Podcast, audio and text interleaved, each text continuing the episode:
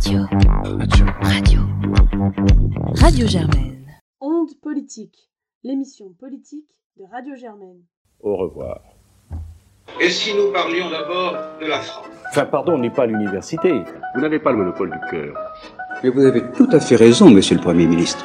Hélas Hélas Hélas C'est de la poudre de perlimpin. Bonjour chères auditrices et auditeurs et bienvenue dans ce nouvel épisode d'Onde Politique. On se retrouve aujourd'hui pour notre cycle consacré à la réforme des retraites. Après avoir adopté différents points de vue, à la fois politiques et académiques, nous vous proposons de rencontrer les étudiants mobilisés ici même au sein du collectif Sciences Po en lutte. Je suis en compagnie de Louise, bonjour. Bonjour. Et nous avons le plaisir d'accueillir Farah, bonjour. Bonjour. Et Jean-Baptiste, bonjour. bonjour. On va commencer par euh, deux petites questions euh, pour vous présenter. Donc tout d'abord, merci d'être euh, parmi nous aujourd'hui. Et est-ce que vous pourriez vous présenter en quelques mots, par exemple, quelle est l'origine de votre engagement? Commence Oui, vas-y. Euh, donc moi, je suis étudiant en M2 euh, en sciences politiques. Euh, L'origine de mon engagement, si je le fais très court, euh, en 2016, euh, Jean-Luc Mélenchon lance sa campagne présidentielle. je je m'inscris sur la plateforme, je rencontre des gens et à partir de là c'était parti pour euh, et, j'y suis toujours donc ça fait sept ans de militantisme dans plein plein de plein d'autres trucs. Et euh, pour ma part, euh, du coup, je suis en première année euh, à Sciences Po en double diplôme basque, donc c'est avec euh, c'est le double diplôme scientifique avec euh, l'université Paris Cité en sciences du vivant. Et mon but euh, de base, c'était de faire quelque chose dans les politiques de santé, euh, parce que j'ai fait un stage en hôpital où j'ai pu remarquer les injustices sociales et j'ai toujours été, je pense, assez euh, naturellement contre ça. Et donc, par les apprentissages que j'ai pu faire au cours de cette année, et même le militantisme que j'ai vu plus largement dans la rue, dans les médias, dans mon entourage, euh, j'ai décidé que je voulais m'engager dans ça aussi et je suis allée à une AG et puis euh, je suis allée à une autre AG et enfin c'est un peu euh, un engrenage euh, agréable. On n'en sort jamais. Donc euh, vous faites tous les deux partie du collectif Sciences Po en lutte. Comment est-ce que vous en êtes arrivé à rejoindre Sciences Po en lutte et pas par exemple l'UNEF ou autre? Alors moi en l'occurrence, je suis co-animateur de la France Insoumise Sciences Po. Donc c'est comme ça que je suis arrivé à Sciences Po en lutte. Euh, je connais euh, très bien les, les camarades de, de Solidaire et de l'UNEF aussi. Donc euh, bah en fait au, à, à, à l'origine du, du collectif, il y a quand même euh, les organisations. C'est on, on a tous participé avec d'autres à euh, au lancement des AG. Même si l'idée c'était un peu de pas tous se les accaparer au nom du syndicat ou du parti, mais euh, c'est comme ça que je suis rentré dans Sciences Po en lutte.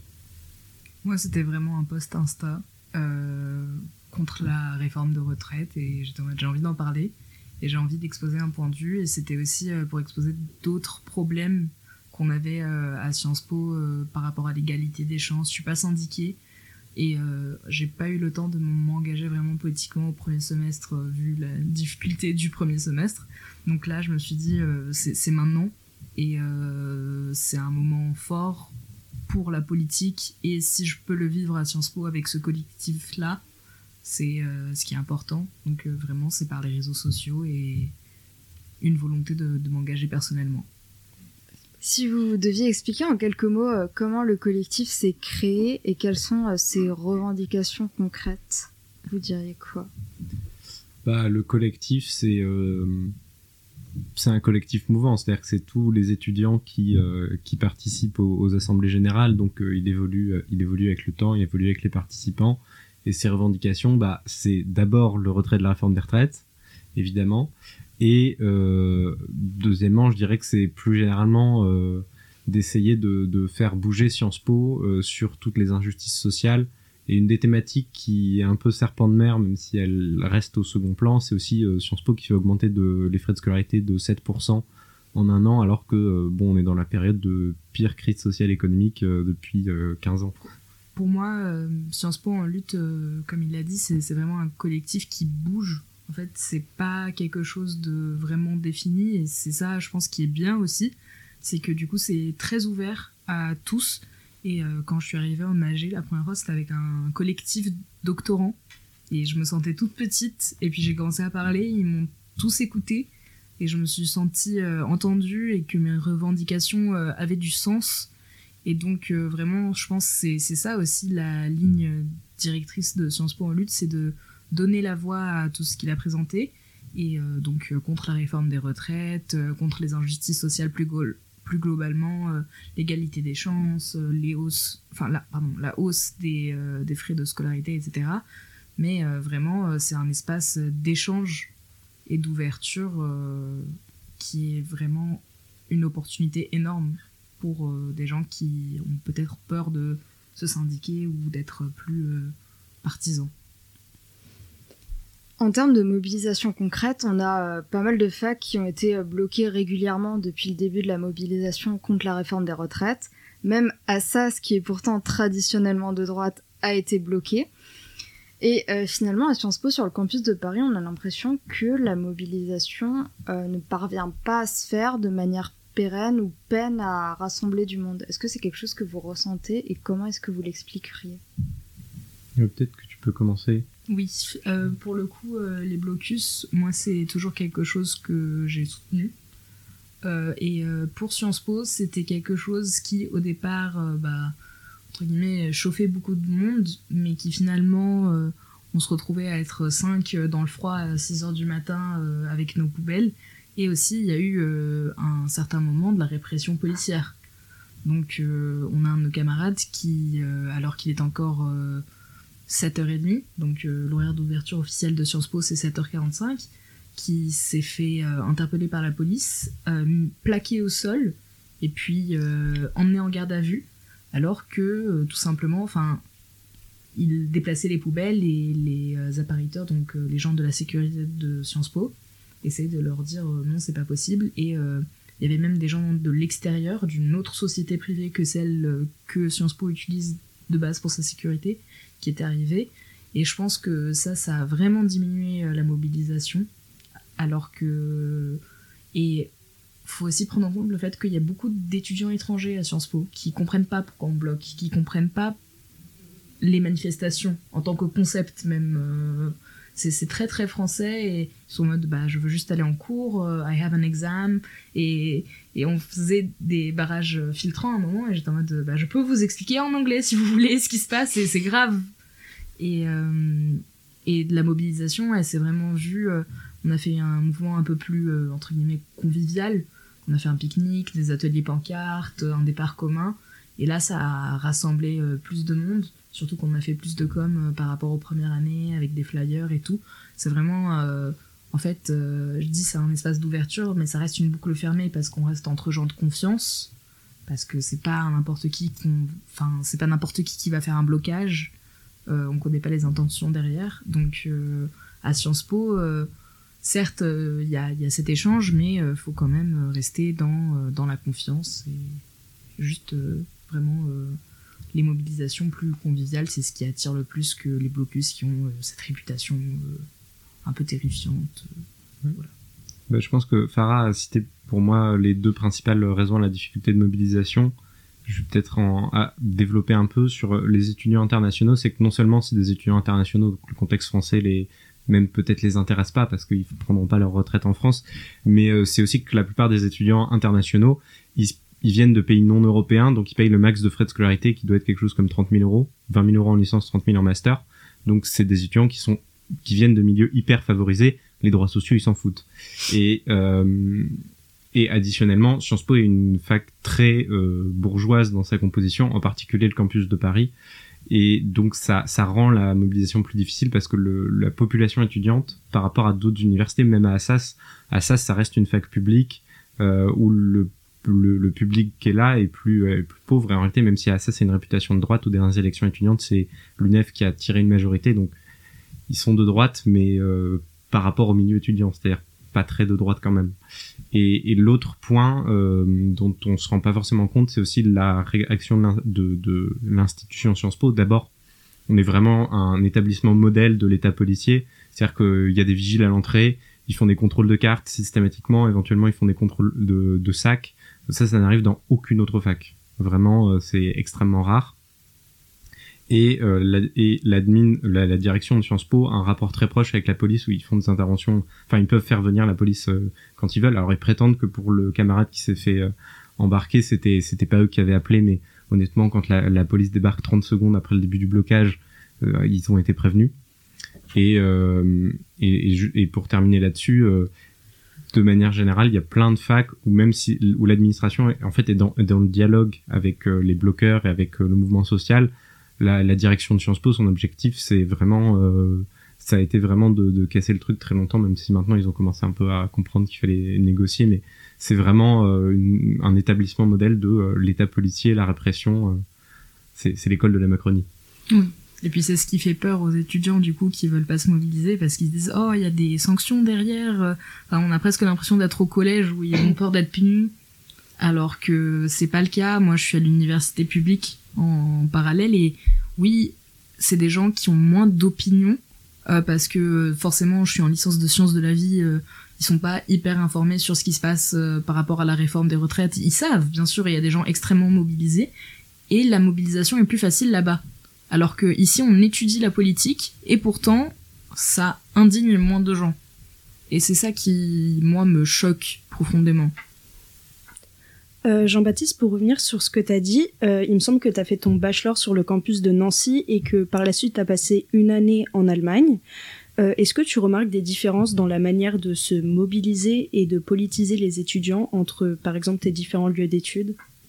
Euh, bah moi j'étais donc euh, étudiant à la fac de, Berlin-Ouest, la Freie Universität, qui était euh, qui en 68 avait un haut lieu de mobilisation sociale, mais aujourd'hui il y a encore un milieu militant on va dire radical qui est toujours euh, actif, un milieu antifasciste, euh, euh, un milieu LGBT, mais massivement c'est pas très actif parce que contrairement à la France, il n'y a pas le concept vraiment des syndicats étudiants. Et de manière générale, en Allemagne, le, le, mouvement social, enfin aujourd'hui, ils regardent la France en se disant euh, c'est des ouf. Euh, les syndicats en Allemagne, ils, ils, font un jour de grève par an et c'est fini quoi donc c'est pas du tout la même culture de, de, mobilisation politique après je suis aussi biaisé par le fait qu'en tant que français forcément j'étais j'avais pas le j'avais pas forcément les, les contacts les réseaux de euh, militants donc mon, point de vue est biaisé mais en tout cas c'est clair que qu'il y a un moindre niveau de politisation et de mobilisation par rapport à la France. C'est euh, quelque chose qui est très euh, spécifique au pays. Enfin personnellement moi j'ai j'étais très jeune mais j'ai vécu des printemps arabes. Et en fait du coup on a cette vision de juste quand il y a une révolution c'est un craquage. Parce qu'on voit que ça dans les pays euh, du sud alors que la France la révolution c'est quelque chose qui enfin qui est dans nos valeurs je pense presque c'est quelque chose qui est inscrit et c'est par là qu'on fait les changements et moi j'ai des amis en Angleterre qui étudient qui disent oh là là, euh, mais ça va, mais t'arrives à marcher dans la rue, tout va bien. Oui, tout va très bien. On se balade dans le 7e arrondissement, c'est pas là qu'on va se faire euh, attaquer, on va pas recevoir une poubelle sur la tête, il va rien se passer. Euh, à part les policiers qui frappent, du coup. Mais euh, bon, voilà. Il y a cette peur aussi par rapport aux, aux autres pays qui est juste très poignante envers ce qui se passe à Paris en ce moment. J'ai même ma grand-mère qui m'envoie des messages vocaux en mode ça va, c'est comme la révolution égyptienne. Et je dis bah non, enfin tout va bien. Et même à la révolution égyptienne, j'avais 6 ans, j'allais à des manifs, euh, tout allait bien quoi. C'est pas, c'est pas, c'est pas nouveau. Les gens se mobilisent et les gens se mobiliseront. Au niveau de la mobilisation euh, en première année, euh, Farah, est-ce que tu as l'impression que la promo euh, est suffisamment mobilisé euh, Est-ce que c'est à cet endroit-là peut-être qui manque de la mobilisation?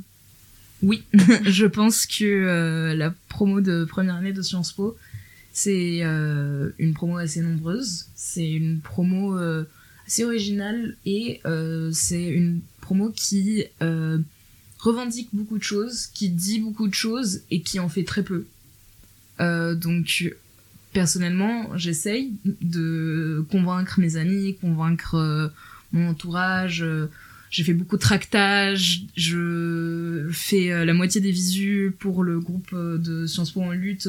J'essaye vraiment euh, de, mobiliser et je reviens un peu sur ce que j'ai dit, mais ce qui mobilise les gens, c'est toujours oh, on va faire un petit pique-nique. Bon, pique-nique Macron, le jeu de mots est là, mais euh, ils trouvent ça plus mignon que quand je dis bon, on va bloquer 6 heures du matin, vous allez, enfin, vous allez mettre des cagoules et, enfin, c'est une action plus révoltante pour eux et forcément, la radicalisation, ça fait peur.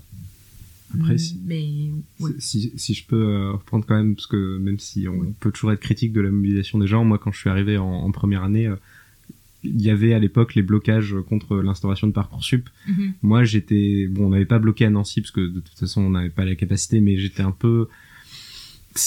À l'époque, j'étais pas forcément très euh, pour les blocages et euh, c'est Ouais. et, et, et d'ailleurs aujourd'hui euh, c'est une, blague avec les, les membres de Solidaire que tous les gens qui sont à Solidaire c'est des gens qui étaient à l'UNEF et qui se sont radicalisés. Donc en fait, c'est, il y a, je pense qu'il y a aussi euh, sur comment dire le la rage Oui. contre le système, elle se développe petit à petit. Ouais. Et, et, et du coup, c'est pour ça que, que quand je dis la rage, c'est pas forcément. euh, c'est pour ça que les moments de convivialité rassemblent le plus. Et, euh, et c'est ce qu'on essaye de faire là, euh, jeudi prochain. On organise un pique-nique euh, version 2. On va encore peindre sur des pancartes. on a des revendications, mais elles peuvent s'exprimer de manière moins mal vue, en tout cas. Et pour la promo de première année, je pense que ils sont débordés par le stress. On est jeunes. Et moi, au premier semestre, je faisais rien. Enfin, en même temps, j'avais pas le temps. Et euh, là, euh, on peut me considérer comme quelqu'un de radical, mais j'avais déjà mes opinions à, à l'époque. C'est, on a tous des opinions si on est ici. C'est qu'il y a forcément euh, une réflexion derrière. Donc, euh, faut les exprimer. Et faut les exprimer euh, de préférence dans la rue. En parlant de fin de blocus, vous avez la semaine dernière négocié avec l'administration, euh, suite à une proposition des syndicats étudiants l'UNEF et Solidaire, une fin des blocages avec en contrepartie une banalisation en amont et rétroactive des journées de mobilisation à l'appel de l'intersyndicale.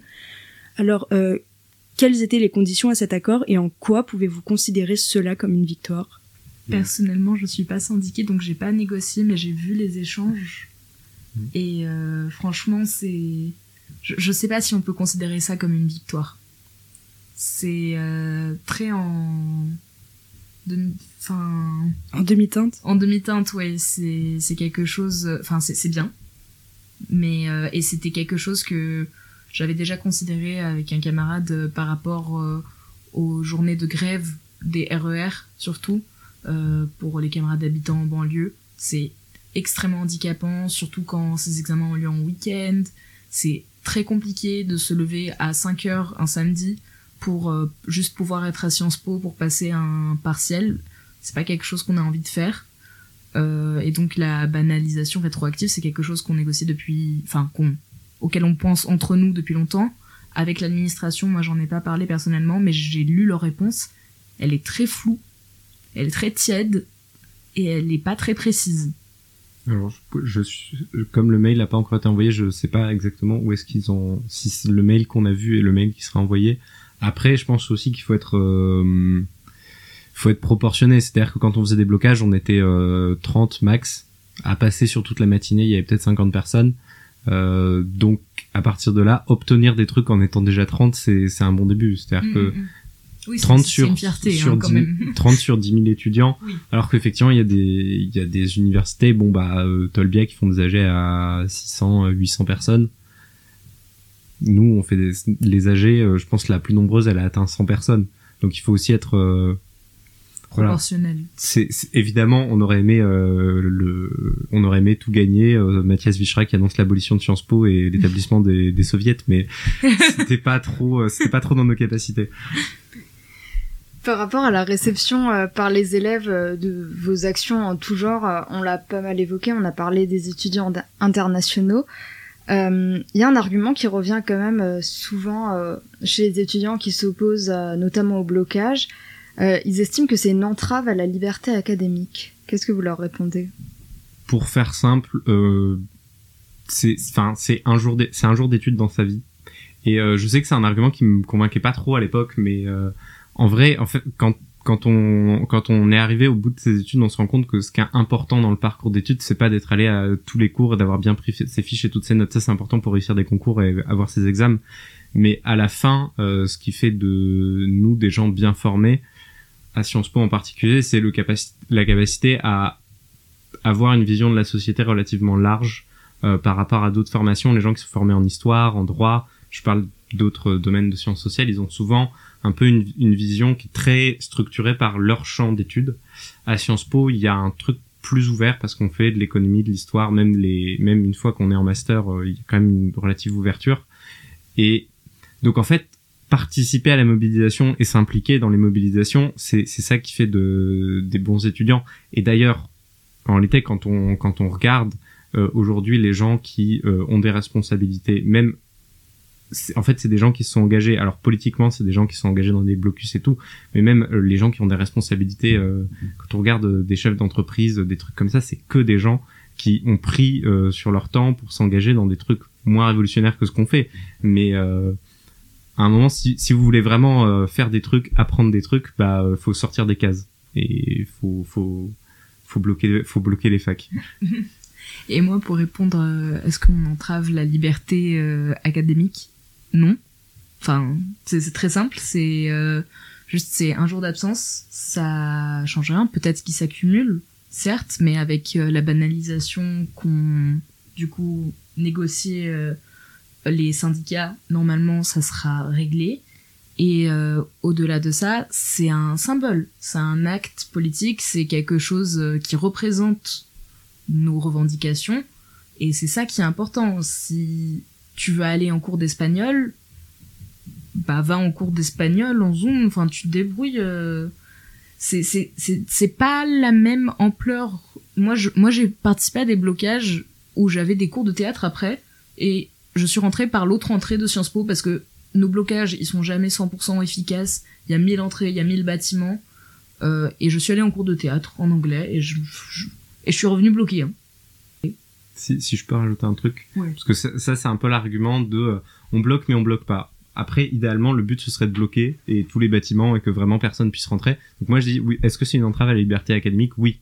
Parce qu'à un moment c'est le principe de la grève, du blocage, de l'action, c'est qu'on est là pour mettre les, les choses à l'arrêt pour obliger le gouvernement à dire euh, ok, il commence à y avoir un problème.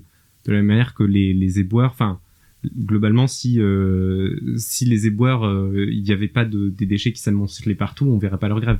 Donc je pense que le fait que ce soit visible et que ça perturbe la vie des gens, c'est important. Et euh, après, l'autre réponse, c'est est-ce que c'est une entrave à la liberté académique? Oui. Qu'est-ce qu'une entrave à la liberté euh, académique?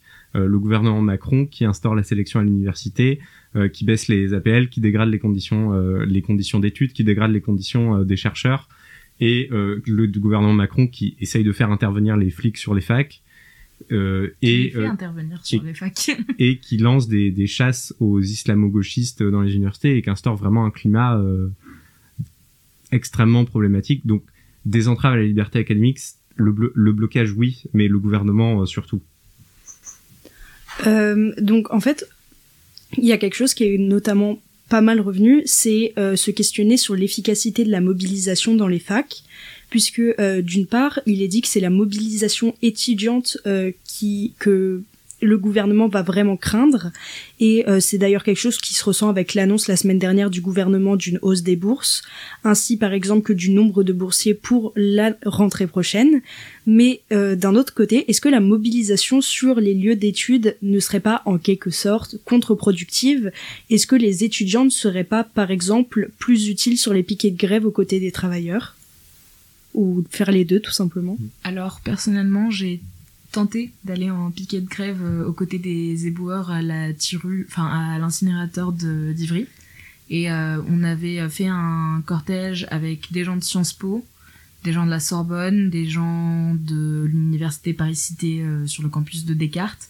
Et on s'était tous dirigés très pacifiquement sur le trottoir en chantant jusqu'à Tolbiac. On arrive à Tolbiac, il y a plein de gens qui attendent.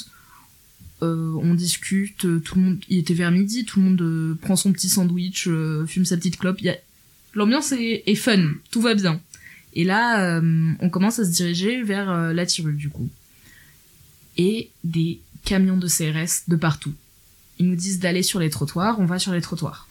Ils nous poussent pour qu'on aille sur la route. Il y a une fille qui est tombée parce qu'elle a trébuché et il la voit à terre. Il voit son ami qui essaie de la relever et là, je sais pas comment, j'étais trop loin pour voir, mais il y a des bagarres qui commencent à éclater. Il commence à gazer. On était vraiment pas tant que ça, on était peut-être 150 max. Vraiment, c'était euh, une cinquantaine de chaque fac et ils ont commencé à gazer moi j'étais tout derrière. Du coup, il y avait des CRS de tous les côtés. Il y avait un CRS juste derrière moi, une amie à moi qui a jamais fait de manif avant, commence à faire une crise d'angoisse. Elle sort. Je dis monsieur, faut que je l'accompagne. Le monsieur, il me dit non. Je dis euh, bah s'il vous plaît. Et euh, juste, euh, il commence à dire non, non, non. Et je fais, j'ai vraiment besoin de l'aider. elle est pas parisienne. Je commence à sortir toutes les excuses. Et vraiment, j'ai tendu mon bras. Il m'a pris mon bras. il m'a poussé dans la foule, il m'a dit Vous sortez. J'étais Monsieur, vos collègues sont de l'autre côté. Vous voulez que je sorte par où? Et juste, dès qu'on essaye de mélanger la mobilisation étudiante à euh, de l'aide aux éboueurs, dans ce cas-là, on a une répression policière qui est encore plus forte. Parce qu'on a le doublé ouvrier étudiant, qui est ce qui fait le plus peur au gouvernement.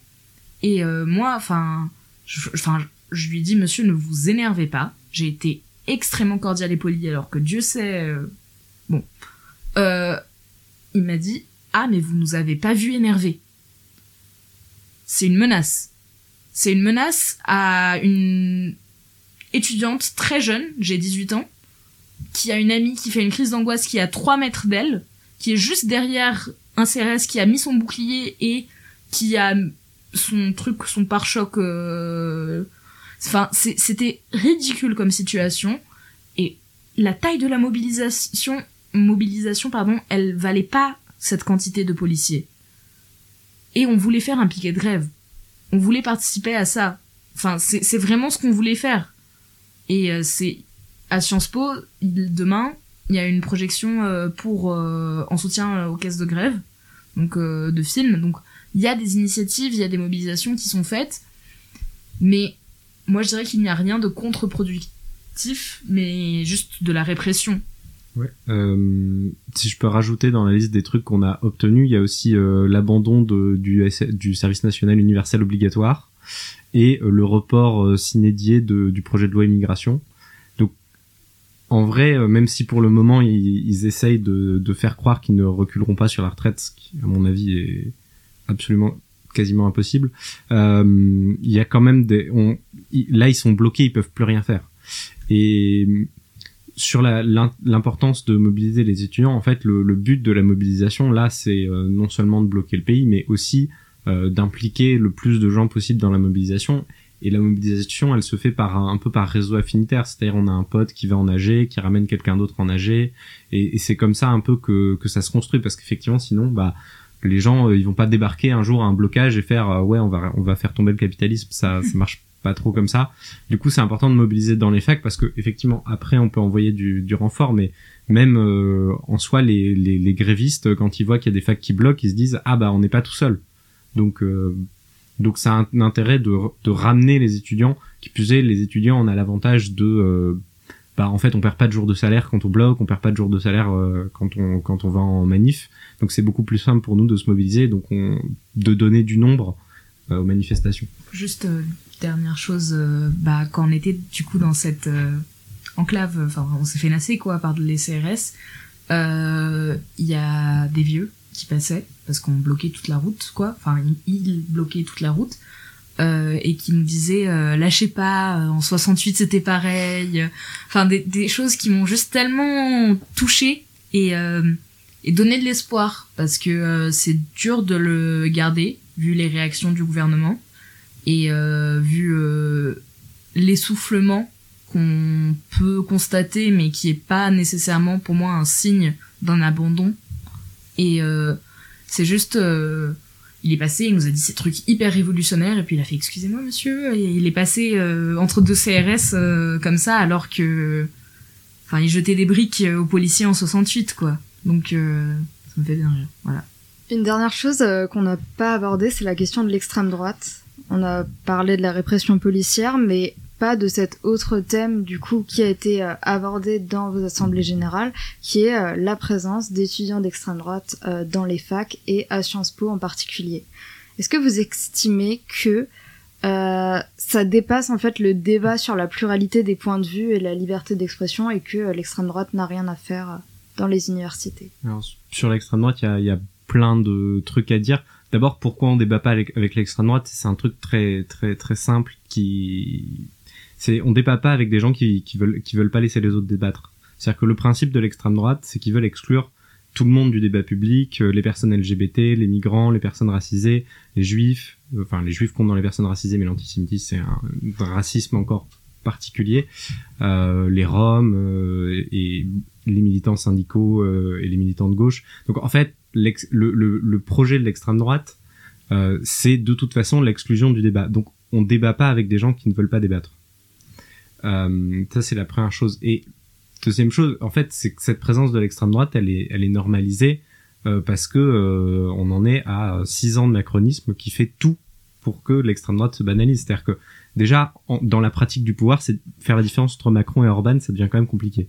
C'est-à-dire qu'on a, on est un gouvernement où Gérald Darmanin euh, traite tous les militants de terroristes d'extrême gauche, euh, où le gouvernement fait passer euh, ses lois sans aucun vote du, du, Parlement et dit et va à la télé pour dire je suis droit dans mes bottes. Ensuite aller faire des interviews dans Pif Gadget, mais ça c'est ça c'est Macron. Et et en fait on parle du terrorisme d'extrême gauche et pendant ce temps le terrorisme d'extrême droite, les groupes qui s'arment, qui font des pressions sur les militants de gauche, on fait on fait on fait rien dessus. On va dire que le Front National est plus républicain que la Nupes. Donc c'est vraiment euh, non seulement le gouvernement se comporte de plus en plus comme l'extrême droite, mais en plus ils, ne font rien pour l'arrêter, voire ils font tout pour l'encourager. Les attaques des groupes euh, étudiants GUD, notamment récemment, qui sont littéralement néo-nazis, ça inquiète personne, c'est normal, euh, c'est pas jugé extrêmement grave, alors que sur tous les médias, dès qu'il y a un blocage dans un lycée un peu chic, on est en mode oh mon dieu, qu'est-ce qui se passe, c'est scandaleux. Bon, c'est vraiment grave. Et puis, euh, pour appuyer euh, ton propos, juste ce qui se passe avec l'extrême droite, c'est que on a un décalage, je pense, du spectre politique vers la droite généralement.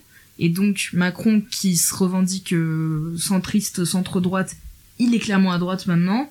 Et l'extrême droite, on la voit pas tant à droite que ça parce que on pense que Macron est de centre. Enfin, genre, il y a une vision des gens qui est très euh, perturbée par l'actualité, par ce qui se passe et euh, par la peur des extrêmes. De toute façon, les gens ils sont non non pas les extrêmes et donc l'extrême gauche leur fait peur alors que l'extrême gauche est celle qui certes est radicale mais c'est pas du tout le même extrême. Moi l'extrême droite, elle veut me tuer.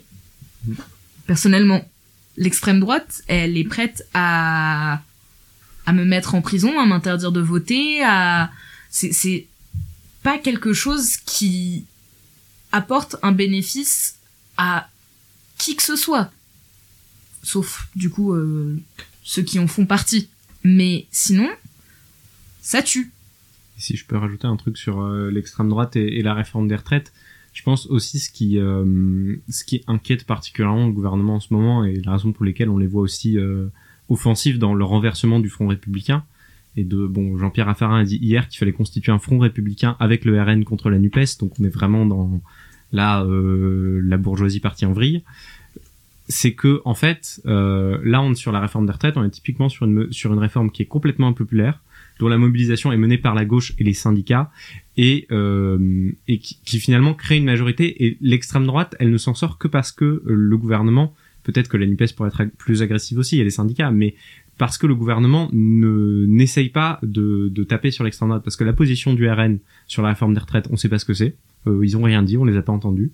D'ailleurs, dans leur projet, ils ont abandonné le retour à la, retraite à la retraite à 60 ans. Globalement, ils ont abandonné l'idée de changer le système euh, depuis 2022. Euh, Et les groupuscules d'extrême droite, leur seule position, c'est de dire il faut retirer les allocations aux immigrés. Oublions que si on leur retire les allocs, il faut leur retirer les cotisations, donc en fait on perd de l'argent. Et euh, il faut euh, il faut interdire l'avortement pour que les femmes fassent plus d'enfants, parce que les femmes sont avant tout des usines à bébés dans leur conception. Donc c'est vraiment euh, c'est exactement le moment dont on pourrait profiter pour aller taper sur l'extrême droite, mais on a le gouvernement qui fait qui fait bloc avec eux pour éviter que ça se voit qu'en fait ils sont, euh, de fait, euh, c'est pas eux qui vont défendre les retraites des, des, travailleurs.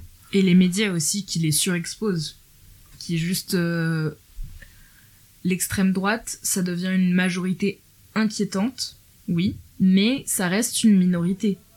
Et sur BFM TV, sur CNews, sur tous les médias, qui on voit tout le temps, Zemmour, Marine Le Pen, ils sont tout le temps là, constamment dans le débat public, et rarement, rarement on invite des spécialistes de gauche, des gens qui ont des opinions qui parce que parce que ça fait moins cliquer, parce que ça fait moins de bruit et que les gens sont pas ont pas envie d'aller voir quelque chose qui est pas retentissant ou choquant.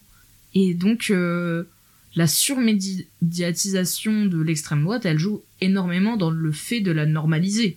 Alors, euh, il y aura encore euh, beaucoup à dire là-dessus, mais notre euh, interview euh, touche à sa fin. Est-ce que vous avez quelque chose à rajouter, un message que vous aimeriez faire passer, euh, notamment aux étudiants de Sciences Po qui nous écoutent?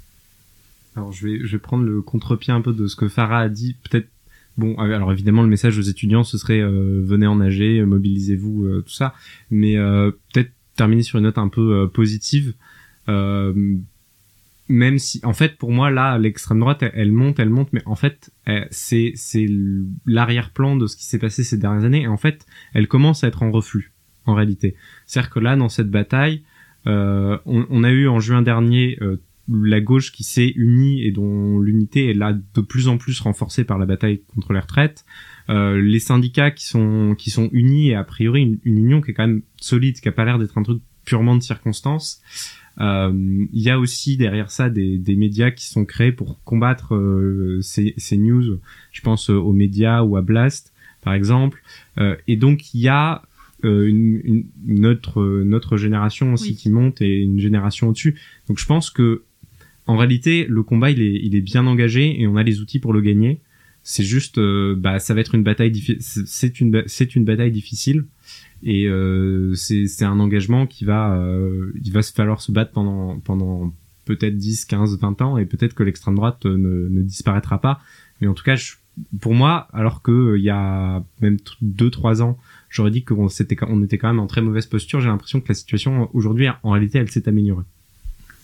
Ça reste une lutte et c'est ça pour moi le, le terme important. Enfin c'est le nom du collectif c'est Sciences Po en lutte parce que c'est une bataille qui est difficile à gagner c'est quelque chose qui demande des efforts de l'énergie qui euh, demande un, engagement forcément et euh, l'extrême droite je pense bizarrement ça va sonner euh, très très mal de que ce soit moi qui dis ça mais sa montée a fait réagir des gens qui n'auraient pas réagi en temps normal.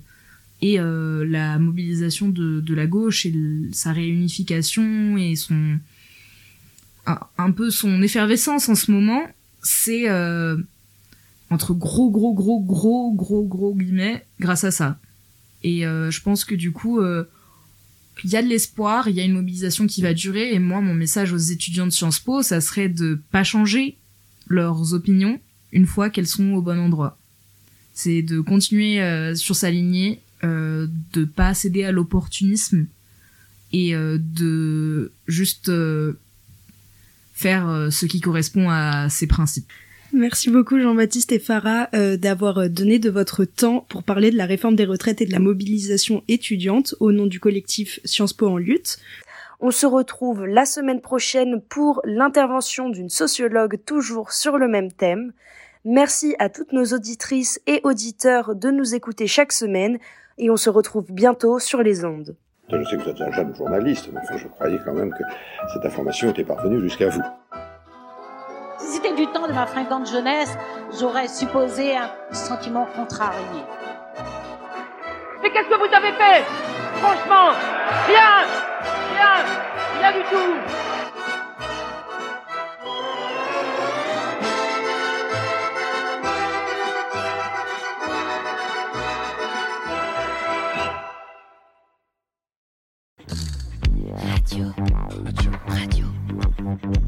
Radio Germaine.